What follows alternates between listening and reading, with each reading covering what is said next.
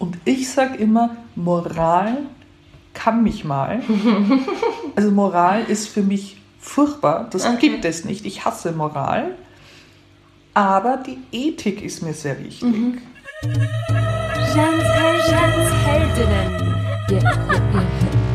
Darf ich das? Kann ich das? Mag ich? Mach ich?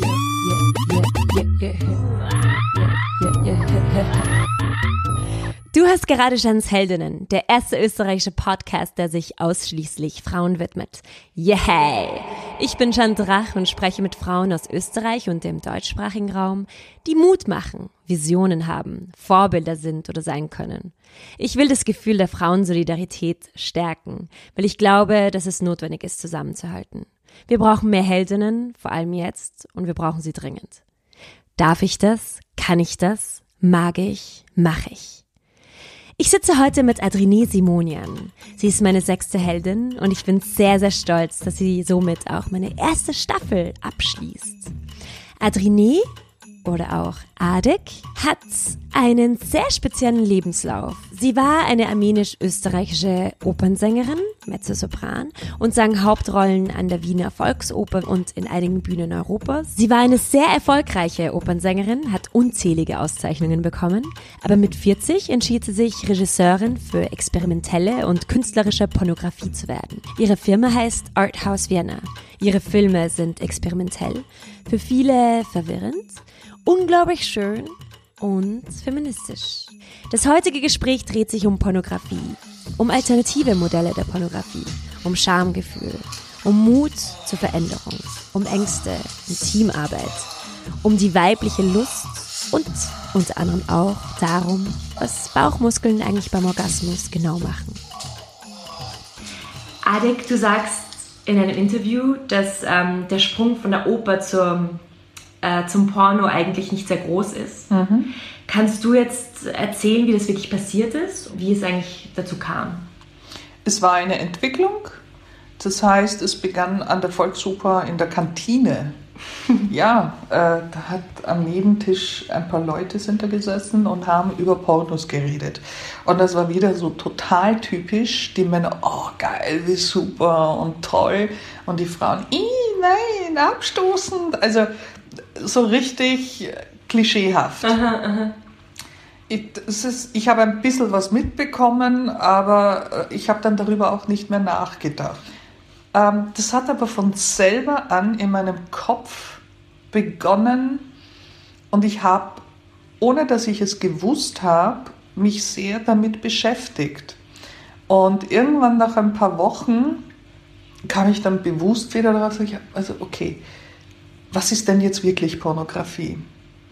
Und dann habe ich mich zum ersten Mal hinter dem Computer gesetzt und habe nach Alternativen gesucht. Mhm. Ob Pornografie, die Mainstream-Pornografie, ob das die einzige Form von Pornografie ist. Und ich habe dann entdeckt, es gibt sehr wohl sehr gute Sachen von vor allem Deutschen auch. Und ähm, ich fand das dann sehr interessant. Und dann wieder ein paar Wochen später haben wir gedacht, okay, was würde denn ich drehen? Wie würde ich denn Pornografie definieren? Und da habe ich mich einfach so hobbymäßig damit beschäftigt. Ich habe viel gelesen, ich habe viel angeguckt und so weiter und habe dann gemerkt, nee, ich habe dennoch einen anderen Zugang in, in meiner Vorstellung. Und dann vergingen wieder Wochen, Wochen, Wochen. Ja? Und dann dachte ich, okay, vielleicht versuche ich das einmal. Dann vergingen wieder Wochen, Wochen, Wochen.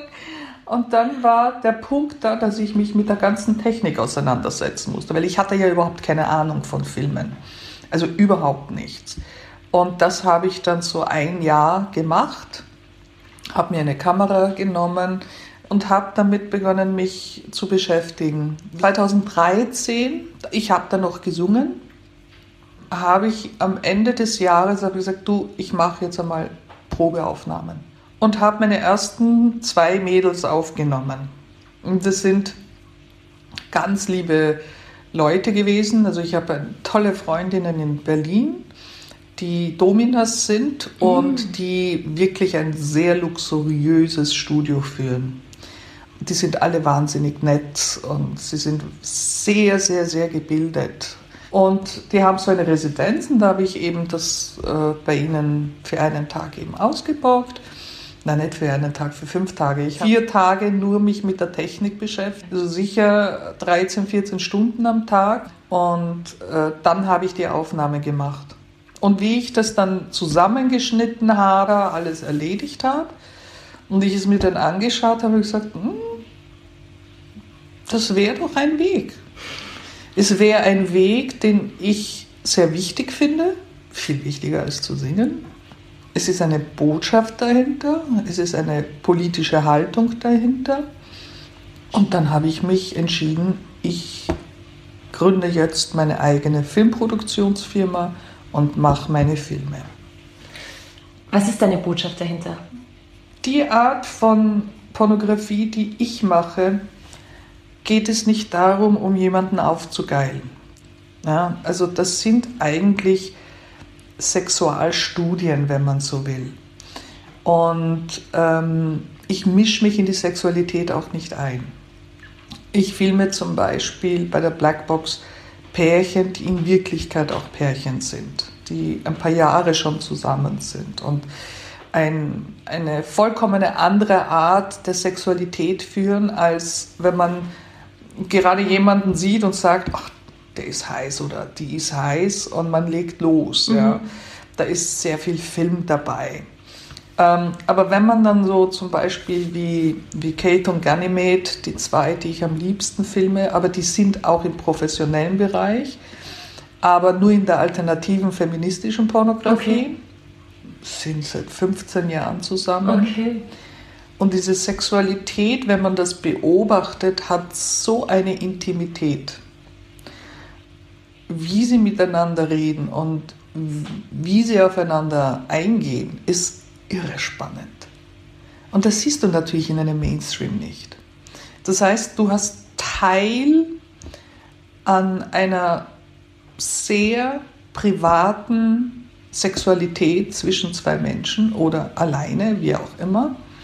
Und die Botschaft ist dahinter, dass diese Art, wie wir mit Sexualität umgehen, die einerseits extrem, extremst bieder ist und auf der anderen Seite sind wir aber alltagsmäßig, werden wir voll eingeschossen mit Sexualität, mit Porno. Sei es von der Werbung, von Medien, von Zeitungen etc., von Filmen. Mhm also alles ist irgendwie ein, für mich eine Lüge. Ich will einfach die Botschaft haben, Sexualität ist etwas, was jeden angeht, der jeder hat. Jeder hat eine Sexualität. Und das ist nichts Abstoßendes und das ist nichts Unmoralisches, weil die Leute einfach nach der Moral gehen. Und ich sage immer, Moral kann mich mal. Also Moral ist für mich furchtbar, das okay. gibt es nicht. Ich hasse Moral.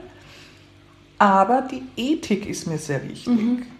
Moral ist etwas, was von, von, von der Gesellschaft und so weiter, von der Kirche und Gesetzen gemacht mhm. worden ist. Die hat man einzuhalten. Ich will mir nicht vorschreiben lassen, wie ich leben möchte. Ich will mir nicht vorschreiben lassen, was ich tabuisieren will, etc ich will einfach offen über Menschlichkeiten reden können und den Leuten auch Mut zu geben, redet darüber, denkt darüber nach. Denkt nach, warum für euch das so peinlich ist, wenn es um Sexualität geht. Was steckt dahinter? Hinterfragt es einmal. Und das ist halt eine Seite, die ich vermitteln wollte. Was, was stört dich auch an der traditionellen Pornografie? Also hast du früher auch traditionelle Pornografie geschaut? Natürlich. Ich habe natürlich als junger Mensch nicht das hinterfragt und mhm. nachgedacht. Ja. Ähm, also ich kann mich erinnern, wie ich meinen ersten Porno gesehen habe. Ich war relativ erstaunt, weil ich wusste nicht, dass man alles sieht. Das war das eine. Das zweite war, ist irgendwie das ist doch gar nicht realistisch. Und später, wie ich dann älter wurde, habe ich gesagt, ja, aber was ist mit der Frau? Es handelt sich einfach immer nur um den Mann, um die Fantasie der Männer. Das mhm. ist okay. Mhm. Ja, Männer dürfen fantasieren, wie sie wollen. Aber für mich war das dann zu wenig, weil ich von der Frau nichts bekommen habe, weil die Frau einfach nur gestöhnt hat. Mhm. Ähm, ob sie jetzt einen Orgasmus hat oder nicht, weiß man nicht. Wenn der Mann abgespritzt hat, ist die Sexualität vorbei. Es ist furchtbar ausgestattet, es ist hässlich, aber natürlich ist das aufgeilend. Aber schön ist das nicht.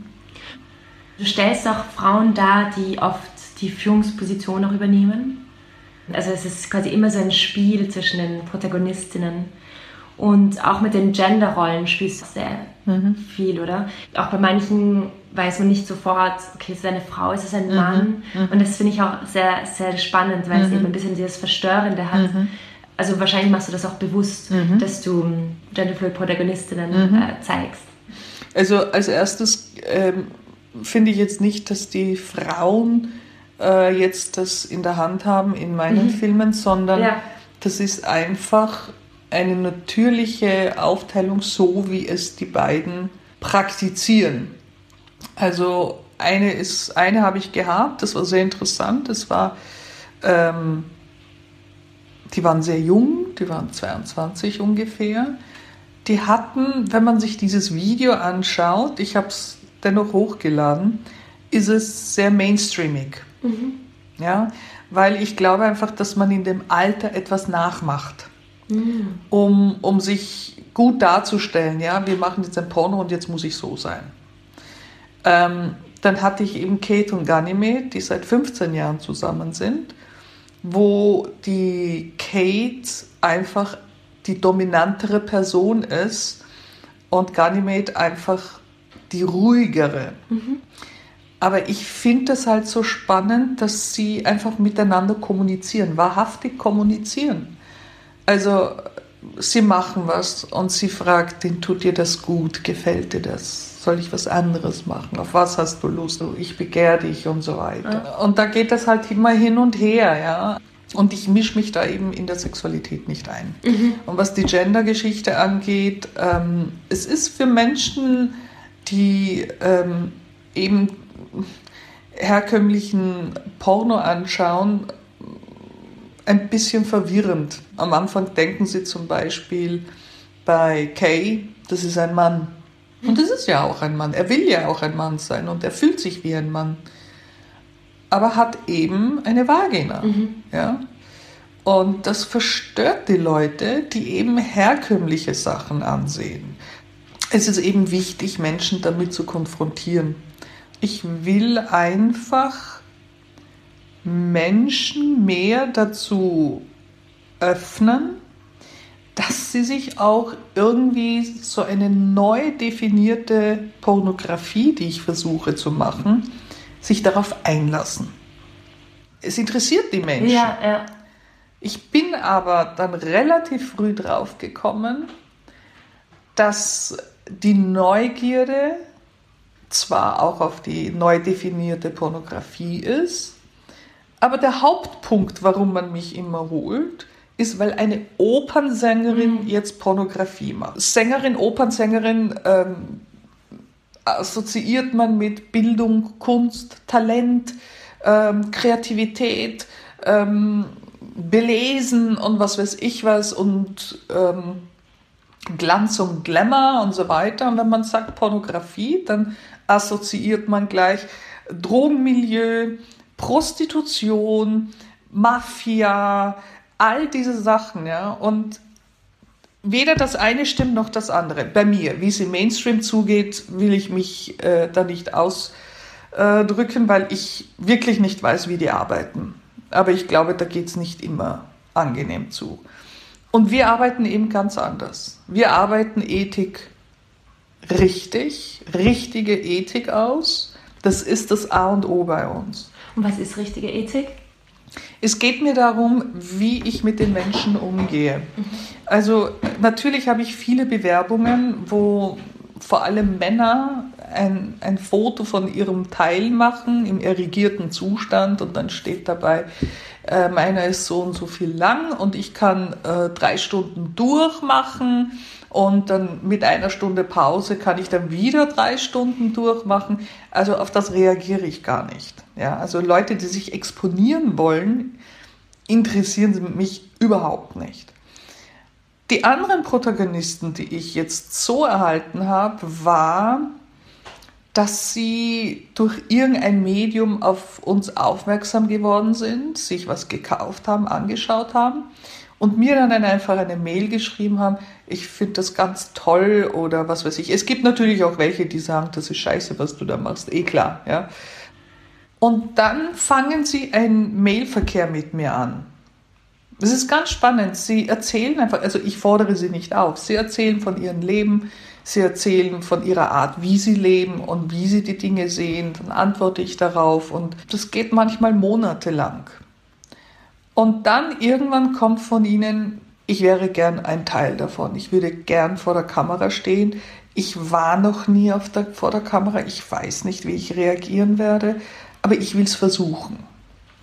Und genau diese Menschen, die einfach so für mich auch beim Mailschreiben dieses Vertrauen, das sie mir schenken und so offen über sich reden und mich auch reinlassen, das ist, bedeutet für mich sehr große Verantwortung.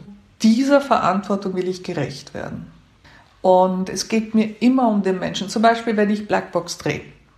Ähm, das Drehen dauert nie mehr als 45 Minuten bis eine Stunde. Aber ich nehme mir für jeden Einzelnen vier bis fünf Stunden Zeit. Aber eigentlich, was du machst, du, du nennst ja auch ähm, Psychologie der Sexualität. Mhm. Ähm, das ist ja eigentlich wirklich schon fast eine wissenschaftliche Analyse, was du da machst. Also das ist ja, das sind die Experimente, die du schaffst. Du analysierst ja die vor allem auch oder unter anderem auch die weibliche Lust. Für mich selber ist einfach das, was ich äh, erwähne mit äh, Psychologie der Sexualität, ja.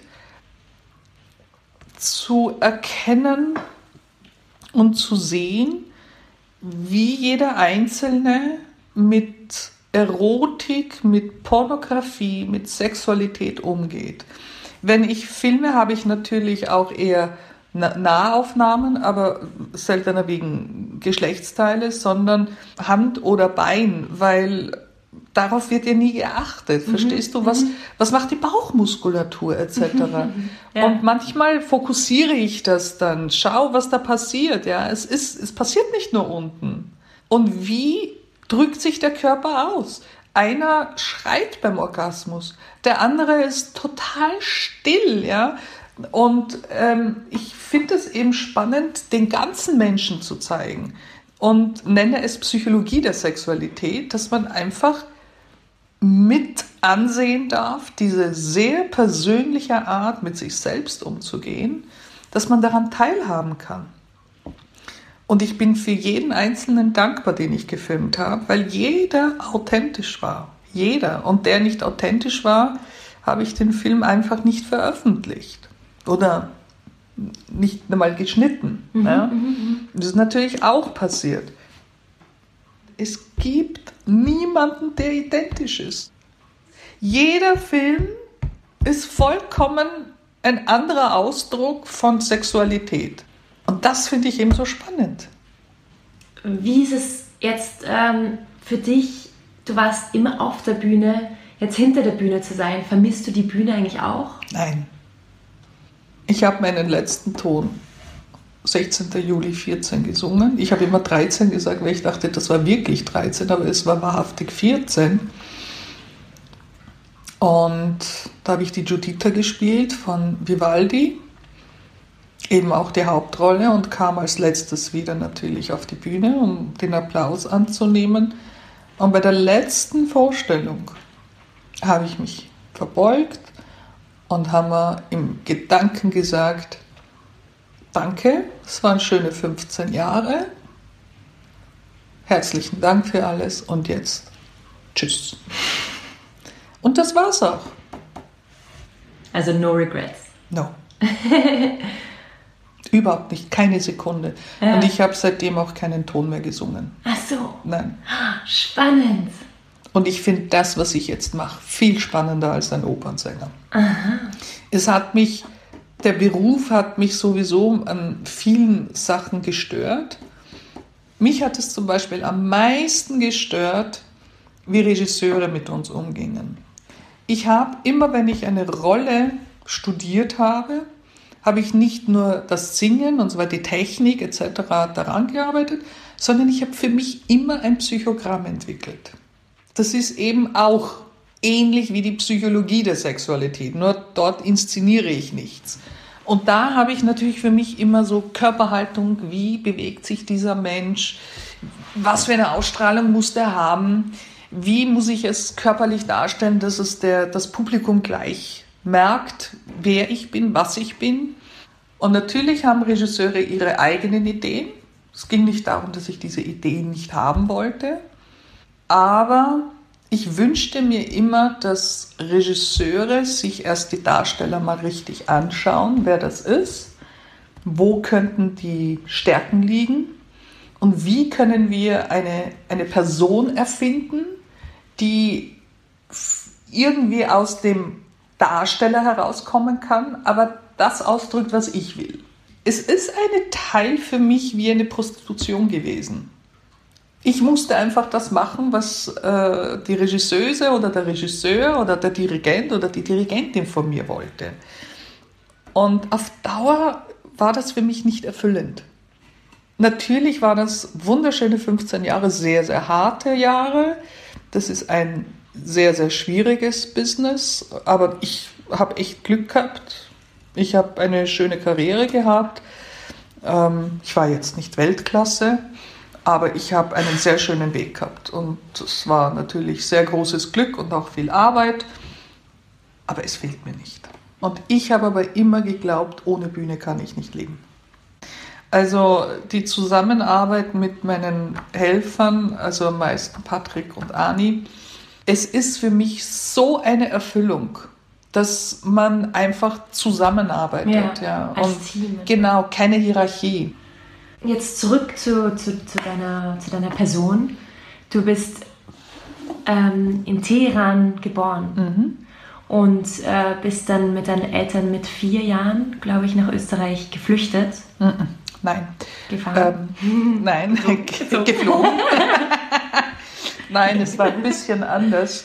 Mein Vater hat mehrere Firmen gehabt etc., war Großindustrieller, hat Pipelines gebaut etc., hat demnach einfach von null als ein kleines Bauernkind langsam begonnen zu lernen und zu machen, bis er an dem Punkt war, wo, wo er da war zum Schluss und hatte Millionen. Der war einfach sehr reich. Und meine Eltern haben ganz liebe Freunde, die sie einfach seit der Kindheit auch kennen. Die haben in Österreich studiert, beide.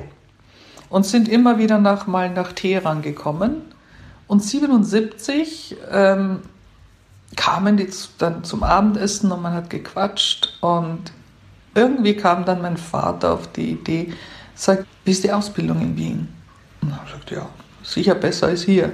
Und dann hat mein Vater gesagt, okay, ich will für meine Kinder eine europäische Erziehung. Ich war noch im Kindergartenalter, ich war vier und meine Geschwister waren schon in der Schule.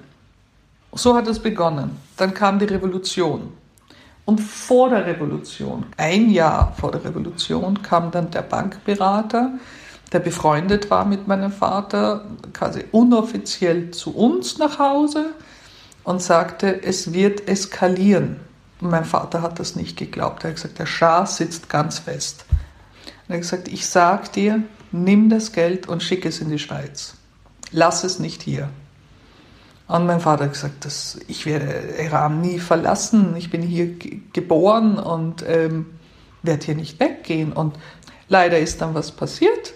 Und 79 ist er geflüchtet mit der letzten Maschine. Die hat er noch erreicht zum Ausreisen. Nach ihm war Ausreiseverbot und ähm, stand dann 79 mit nichts in der Hand als Industrieller, was willst du in als Großindustrieller machen? Und ähm, hat dann im Hannover Markt Obst und Gemüse verkauft. Ähm, wir haben kaum etwas gehabt. Also Fleisch gab es sehr selten, weil das teuer war. Äh, Reis, Kartoffeln in verschiedensten Formen und Steak gab es vielleicht einmal im Jahr und das war, wow, wir haben Steak, wir haben Steak und ich habe Steak geliebt. ich liebe es noch immer. Ja, und dann wurde er Schuster. Das alles hat er ja nie gelernt. Er hat das selber einfach gemacht und war ein großartiger Schuster und zum Schluss war er Bäcker. Und für ihn war das sehr, sehr schwer. Sehr, sehr schwer. Nach der Rente, so Ende 90er, hat er begonnen, wieder zu lachen. Ich habe meinen Vater kaum lachen sehen. Nie. Und kaum reden. Der war immer nur erschöpft. Aber jetzt ist er, sehr glücklich, er lacht. Aber das heißt, deine Mutter ist Armenierin? Mhm. Okay, das heißt, du bist eigentlich komplett ähm, Armenisch. eigentlich- Ja, und aber Persisch dann hast du Nein, durch nein. deinen Vater? Nein, mein Vater ist auch hundertprozentiger Armenier. Ah, aber er ist in Teheran Teheran geboren. Nein, der ist geboren. in Rasht geboren. Aber das ist auch Iran. Ja, okay. Naja, ähm, 1915 war ja der Massaker von den Türken Ja, genau. auf die Armenier. Ja. Und das sind halt die Armenier wirklich überall zerstreut, also ähnlich wie die Juden. Du findest überall Armenier. Ja, ja. In Paris, du kommst aus Paris, in Paris gibt es, glaube ich, 200.000 Armenier, also Mhm. wirklich sehr viele. In Österreich gibt es inzwischen auch viele, aber ich habe keinen Kontakt zu denen. Und er ist hundertprozentiger Armenier, nur persischer Staatsbürger und jetzt österreichischer Staatsbürger. Wie, wie war es dann für deine Familie, dass du erstens, dass du Opernsängerin warst? Ich war immer das schwarze Schaf der Familie. Ich habe es gehasst zu lernen. Ich habe die Schule gehasst. Ich wurde immer nur gemobbt etc. Und ähm, habe dann die Schule auch nicht fertig gemacht. Bin mit dem sechsten Gymnasium raus und habe dann direkt die Aufnahmeprüfung an der Musikuniversität, damals noch Hochschule für Musik und Darstellende Kunst, für Klavier gemacht und habe Klavier studiert. Das war immer mein größter Wunsch. Und dort hat es auf einmal geklappt, weil ich mir selber aussuchen konnte, wann ich was mache. Und ich habe schon immer gehasst, wenn Leute gesagt haben, mach das jetzt sofort. Das habe ich irgendwie, ich weiß nicht warum, ich, ich bin allergisch dagegen. Wenn ich es mir selber einteilen kann, so wie ich will, dann macht es mir Spaß, dann habe ich ein System drinnen und dann war ich Vorzugsstudent, ja, habe mit äh, Einsen alles abgeschlossen und ähm, das war dann super. also von so bis so. Ich habe erst Klavier studiert und dann habe ich Gesangspädagogik studiert und dann habe ich es auf der Opernschule versucht. Und da waren sie leider ein bisschen erschrocken. Ja, Opernsänger, wird die was verdienen? Ja, aber ich habe die Opernschule gemacht. Ich habe mit Aus Auszeichnung abgeschlossen. Ein Jahr drauf Belvedere-Wettbewerb. Das ist einer der größten Wettbewerbe, Gesangswettbewerbe weltweit eben. Und habe den dritten Platz gemacht und drei Sonderpreise. Also, und dadurch kam ich dann auch sehr nah an die Volksoper. Interessanterweise hat mich die Staatsoper nicht so interessiert. Mit der Volksoper war ich glücklicher, Okay. habe aber auch an der Staatsoper dann gesungen und es lief eigentlich sehr gut. Und wie, wie hast du deinen Eltern, wie hast du deinen Eltern erklärt, dass du jetzt Pornoregisseur sein willst? Ähm, ich habe immer die Angewohnheit, wenn ich etwas will, dann mache ich es und dann erzähle ich es. Nicht, dass sie Also- dich vorher entmutigen oder so, oder? Na, natürlich, Eltern machen sich ständig Sorgen Ja. um ihre Kinder. Und Ja. wenn ich das vorher gesagt hätte, bevor ich etwas aufgebaut hätte, ähm, dann hätten sie gesagt, "W- was willst du machen? Spinnst du? Was ist das? Pornoregisseurin, Pornoproduktion. Ähm, und dann hätten sie sich sehr große Sorgen gemacht, weil sie eben auch eine andere Generation sind und Pornografie ein Tabuthema ist. Ein großes Tabuthema. Sexualität war immer eine, ein Tabuthema. Ich habe mit meinen Eltern nie über Sexualität geredet.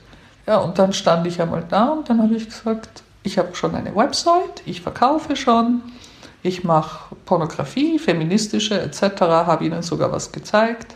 Und wie haben sie reagiert? So wie ich gedacht habe, eigentlich überhaupt nicht. Ich habe dann begonnen, mit ihnen all über das zu reden und erklären, was ich mache. Und jetzt, mein Vater mit 85, meine Mutter mit 80. Jetzt reden die auf einmal über Sexualität. Wirklich? Ja. Unglaublich. Unglaublich. Das ist so also lustig. mit 80 und 85. Unglaublich. Jetzt haben sie begonnen, darüber zu reden. Und frei. Also die quersten Sachen eigentlich, ja. Und lebst du jetzt gerade deinen Traum? Eindeutig. Es ist eigentlich das. Nicht nur, was ich mache, sondern wie ich es mit meinen Mitarbeitern mache. Der größte Traum, ich wusste nicht, dass das möglich ist, aber es ist möglich. Und das ist super. Du musstest ja von Null an anfangen und auch autodidaktisch komplett dich weiterbilden. Wie bist du da mit Ängsten bzw. Scheitern umgegangen? Hattest du nicht auch manchmal Zweifel? Also mit Autodidakt sein habe ich ja schon Erfahrung, weil Klavier habe ich mir selber beigebracht und habe dann eben mit 17 die Aufnahmeprüfung gleich auf die Hochschule gemacht. Alles von null auf zu lernen. Und das war dann, da war ich schon 41, wie ich mich mit den ganzen Technischen auseinandergesetzt hat. Interessanterweise hatte ich keine Ängste. Ich hatte nur Euphorie. Wow. Und der Punkt ist, mit 40 kannst du noch etwas Neues aufbauen. Ich wusste, wenn ich jetzt warte, dann ist die Zeit vorbei. Mit 40 zu entschließen, ah, das, was man seit 15, 20, 30 Jahren praktiziert oder 40 Jahren praktiziert, und das ist Musik, Musik war immer mein Leben, es war eine Euphorie, die noch immer da ist. Und was das Scheitern angeht, ich finde Scheitern als etwas sehr Menschliches. Und natürlich kann auch ich scheitern. Aber wenigstens, wenn ich mal 80 sein sollte und irgendwo Hand in Hand mit meinem Mann sitzen soll an einem Erhöhung und schaue auf Berge was weiß ich was, dann kann ich sagen, das, was ich machen wollte, habe ich gemacht. Ob es gescheitert ist oder nicht. Und wenn ich gescheitert bin, dann bin ich gescheitert. Aber ich habe es verdammt nochmal gemacht. Ich wollte mich von der Angst nicht leiten lassen. Ich bin ein extrem ängstlicher Mensch. Also Panik und Ängste sind mir sehr vertraut. Aber ich lasse mich von denen nicht leiten. Also ich lasse die Angst zu, aber ich höre nicht auf sie. Mhm. Stark, weil das ist sehr schwer. Das ist ein, eine lange Entwicklung. Ich fand es einfach irgendwann mal schon so unangenehm und das hat mich so eingeschränkt in allem. Es gab Tage, wo ich so Ängste hatte, das war in der Studienzeit, dass ich nicht einmal unter einem Baum sitzen konnte. Da kann ja ein Floh auf meinen Kopf fallen und, und was mache ich dann da? Ja? Also wirklich absurde Sachen. Und irgendwann haben wir gedacht, hallo, ich lebe ja gar nicht mehr. Gut, die Angst ist da, aber ich lasse ihr nicht den Raum zu sagen, was ich zu tun habe. Und das ging einfach relativ gut. ich verwende eben immer diesen Begriff der Heldin. Mhm. Kannst du mit dem Begriff etwas anfangen? Ich sehe mich nicht als Heldin. Was bedeutet es eigentlich, ein Held zu sein? Meine Assoziation zu diesem Wort sind halt immer Menschen, die wirklich etwas auf der Welt bewirkt haben. Das, was ich mache, ist, sehe ich nicht als ich bin eine Heldin, sondern eine Person, die einfach nur versucht, ein bisschen wenigstens nur die einfach Menschen zu öffnen, wenigstens auch wenn es nur 2% ist. Es bewirkt etwas. Und ein bisschen von, von meiner Idee, wie man einfach mit der eigenen Sexualität gegenüber anderen Menschen umgeht, ein bisschen zu öffnen. Und ich weiß, das wird schwer gelingen, aber wenigstens ein bisschen hat es gelungen. Und noch eine letzte Frage. äh, wo siehst du dich in zehn Jahren? Ich strebe nicht an, dass ich Millionär werden möchte. Also es geht mir nicht um, um große Gewinne zu machen.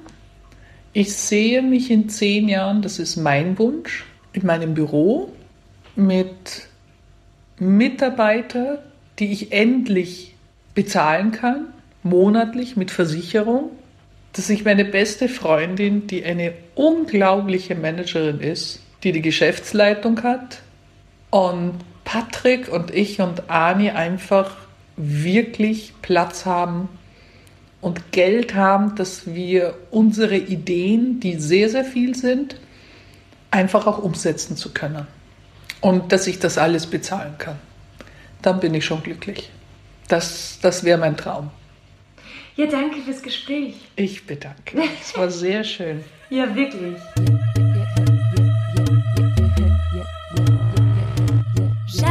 Heldinnen. Das war bereits die sechste Folge von Jeans Heldinnen. Und das ist auch das Ende meiner ersten Staffel. Ich hoffe, dass diese Folge dir gefallen hat. Wenn du mehr über Adrine und ihre Filme erfahren willst, besuche ihre Website www.arthousevienna.at. Nächste Woche kommt mein zweiter Newsletter raus. Abonniere dich auf meiner Homepage jandrach.com, wenn du mich unterstützen magst. Und ich freue mich, wenn du meinen Podcast weiterempfiehlst und natürlich auch, wenn du mir schreibst. Du findest mich auf Facebook unter Jeanne Drach und erreichst mich auch unter bussi at jeandrach.com. Das war die erste Staffel von Jeans Heldinnen. Ich bin sehr glücklich, diesen Podcast zu machen, weil mich jede einzelne Heldin sehr motiviert. Es gibt so viele tolle Powerfrauen, die gesehen werden müssen. Und hast du Heldinnen, die du mir empfehlen magst? Schreib mir doch. Ich freue mich über jeden Austausch. Ich bin Jeanne Drach und bin sehr froh, dass du heute dabei warst. Bleibe inspiriert, mutig und offen. Genieß den Herbst. Die nächste Staffel mit den nächsten, den weiteren unglaublichen Frauen kommt bald wieder und zwar in genau drei Wochen. Mach's gut, genieß das Leben, deine Jeanne Drach.